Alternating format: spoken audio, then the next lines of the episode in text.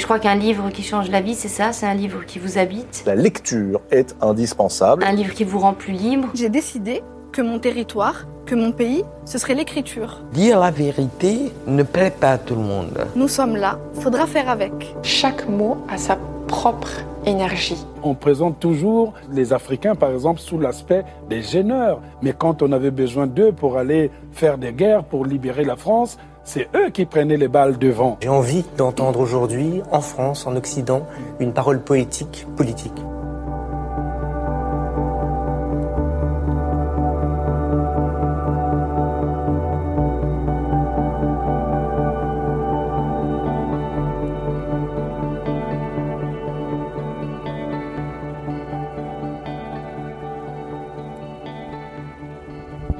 Bonjour, je m'appelle Asma et vous écoutez Bookapax, le podcast littéraire et engagé. Si vous êtes là, c'est que vous aimez la littérature. Avec moi, vous ferez un pas de côté pour regarder les livres autrement, pour aller chercher les secrets des auteurs, fouiller la construction de leurs récits, interroger leur style, chercher la représentation, la pluralité, sans stéréotypes ni clichés éculés. Si vous appréciez ce podcast, faites-le savoir en le notant 5 étoiles sur iTunes, en le partageant sur vos réseaux sociaux ou encore en vous abonnant sur la plateforme de podcast préférée. Vous pouvez aussi me manifester votre soutien en m'aidant financièrement à rester indépendante. Pour cela, je vous invite à souscrire à la page Patreon de l'émission. Rendez-vous sur le lien en description du podcast. Vous y trouverez toutes les informations nécessaires. Allez, on y va.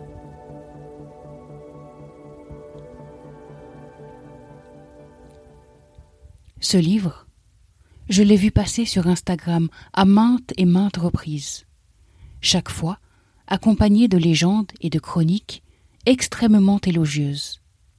Vous le savez maintenant, quand c'est ainsi, quand un roman m'est trop souvent suggéré, j'ai du mal à m'y intéresser. Il me faut alors un élément déclencheur, un petit quelque chose qui va soudain me mener vers le livre. Dans le cas du roman dont on parle aujourd'hui, il a suffi de quelques mots-clés, de références à mes origines marocaines, à Casablanca, ma ville de cœur, et enfin, j'ai ouvert aussi riche que le roi. Premier roman de l'autrice Abigail Assor. Mais penchons-nous d'abord sur son incipit.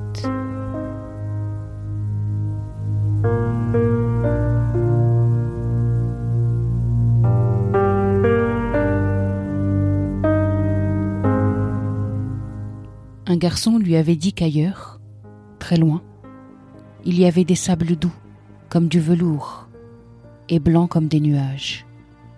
Et il avait parlé des coquillages et de l'odeur du sel, et d'une musique, du bruit des vagues. Elle ne l'avait pas cru. Les petits des carrières centrales, ils te racontaient toujours des histoires pour t'ensorceler, ces salopards. Ici, sous elle, le sable était jaune et gris. Il sentait les cigarettes qu'on y avait écrasées, et il pouvait lui couper la peau si elle s'y frottait. C'était dégoûtant, mais c'était comme ça le sable de Casablanca. Au moins, c'était un sable vrai. Cela faisait peut-être trois heures qu'on dormait au soleil. Le soleil de Casablanca, lui, il te déçoit jamais. Chaque fois, c'est la noyade. Il t'enrobe, te roule, te fond tout entier. Là, tous ensemble, on allait peut-être mourir, tellement on fondait. On allait finir par disparaître, devenir tour à tour des gouttes visqueuses de graisse. Et quand nos parents nous chercheraient, en passant voir à la plage 56, ils ne verraient rien qu'une grosse flaque trouble et verdâtre. Ils ne sauraient pas que la flaque, c'est nos corps fondus. Enfin, peut-être que les autres, les parents ne les chercheraient même pas. Parce que eux, ils avaient tout de même 23 ans. Mais sa mère à elle, elle la chercherait, c'est sûr.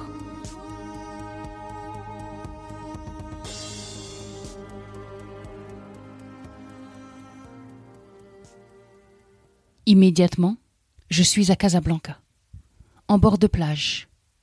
Je l'entends, cette musique des vagues, Je la sens, cette odeur de sel. Je les vois, ces enfants qui traînent leurs sandales en bord de mer, s'épuisant à vendre cigarettes, mouchoirs et autres chewing-gums. Je suis à Casablanca, au milieu des années 90. Et l'ambiance de cette ville, à la fois douce et rugueuse, m'emporte. Aussi riche que le roi, c'est l'histoire de Sarah, une adolescente des bidonvilles de Casablanca, qui rencontre Driss, qu'on lui présente comme étant aussi riche que le roi. Il a beau être laid, il a beau être étrange, il a beau être dans sa bulle, rien ne va rebuter Sarah, qui va faire en sorte de l'attacher à ses pas. En clair, aussi riche que le roi, c'est l'éternelle histoire du prince et de sa belle aux pieds nus. Version marocaine. Une version qui se veut très sociale, ancrée dans des réalités crues. Est-ce que j'ai apprécié ce roman? Difficile à dire. En tant qu'écrivaine, je ne peux que saluer la prouesse littéraire. Ce premier roman est riche, inventif, il sait capter les bruits, les odeurs, les attitudes, les lumières. Il fait valser les sens. Non, vraiment, Abigail Assor sait écrire. C'est nerveux, c'est rythmé, c'est maîtrisé. Sa plume sait captiver et se faire acide. Écoutez plutôt.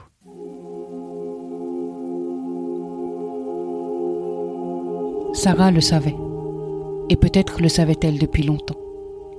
Mais ce n'était pas pareil une fois que les mots étaient dits. Ils avaient fusillé l'air, l'avaient fendu. Il se tenait désormais là, devant elle, impudique et goguenard. Et si elle détournait la tête, il suivait en riant le chemin de ses yeux. La vapeur dans laquelle, avec Driss, pendant tout le mois de Ramadan, elle s'était levée, aveugle, s'était dissipée désormais.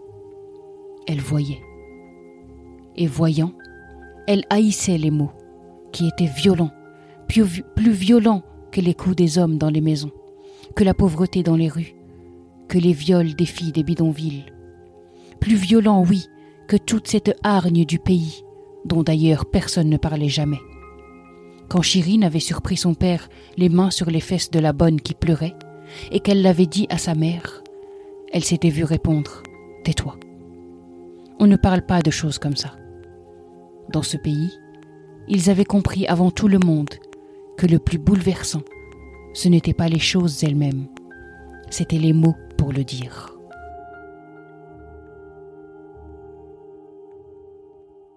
Clairement, j'ai dégusté cette écriture qui convulse et reste sensible. Mais clairement aussi, je ne peux pas dire que j'ai totalement apprécié cette lecture. J'ai goûté le style avec délectation, et j'ai été heurté par certains passages n'échappant pas aux clichés. J'ai été subjugué par la langue acérée, et je n'ai pas manqué de m'élever contre certains propos. Oui, assurément, Abigail Assor montre excessivement bien ce clivage qui sépare riches et pauvres au Maroc, et la manière dont les premiers considèrent les seconds, et vice-versa. Le cynisme, la cruauté des mots, le sort de nombre de bonnes, l'entre-soi étouffant, l'hypocrisie sociale et la course au matu vu. Voilà autant de réalités que l'autrice sait montrer avec brio. Autant de réalités applicables au monde entier en réalité. Mais Abigail Assor sait en montrer les subtilités propres au Maroc. Sarah, héroïne de ce roman, est un personnage en lequel je n'ai pas complètement cru. Une Française vivant dans un bidonville au Maroc, je n'ai jamais vu ça. Certes, elle vit seule, avec une mère aux abonnés absents, mais le contexte social dans lequel elle est placée ne m'était pas crédible. Le bidonville, tiens, parlons-en. Aussi riche que le roi, le décrit trop souvent comme un lieu sombre et violent. J'ai pour ma part fréquenté le plus grand bidonville de Casablanca. J'y avais de la famille, et ce pendant de nombreuses années avant son démantèlement. Cette image dangereuse et oppressive m'a semblé loin de la réalité. Le bidonville, J'y ai vu certes des personnages inquiétants, ceux dont les habitants parlaient en baissant la voix. Mais j'y ai essentiellement rencontré des gens riches de savoir, étonnants d'inventivité, forts de valeurs profondes. Aussi riche que le roi, décrit un réel âpre et intraitable, oui.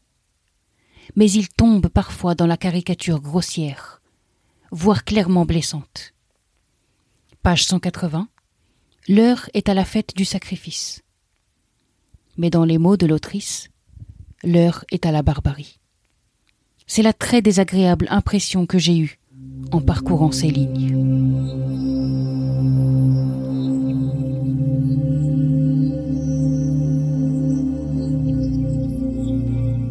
De Hay Mohammadi au centre-ville, on voyait, comme à chaque Eid, les bouchers partout dans les rues, leurs longs couteaux à viande attachés à la ceinture.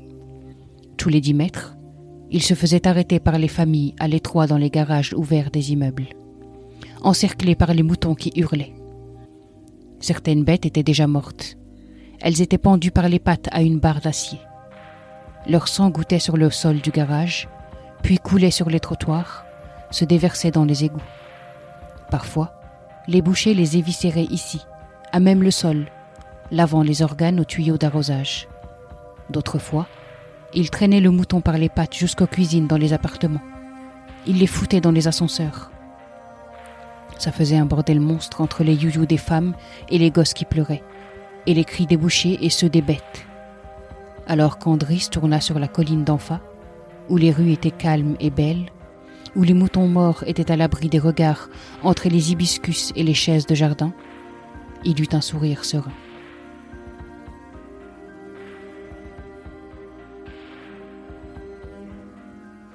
J'ai lu, aussi riche que le roi, avec un mélange de plaisir et de rage.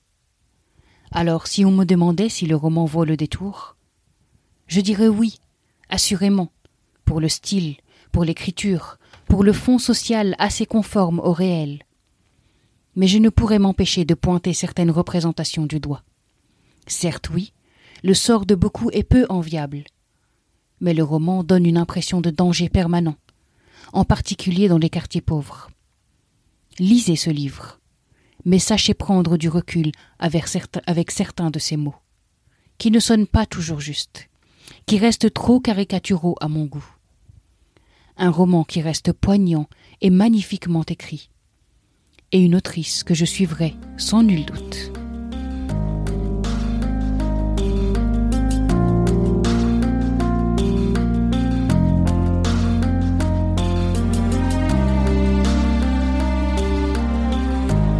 Merci d'avoir écouté cet épisode.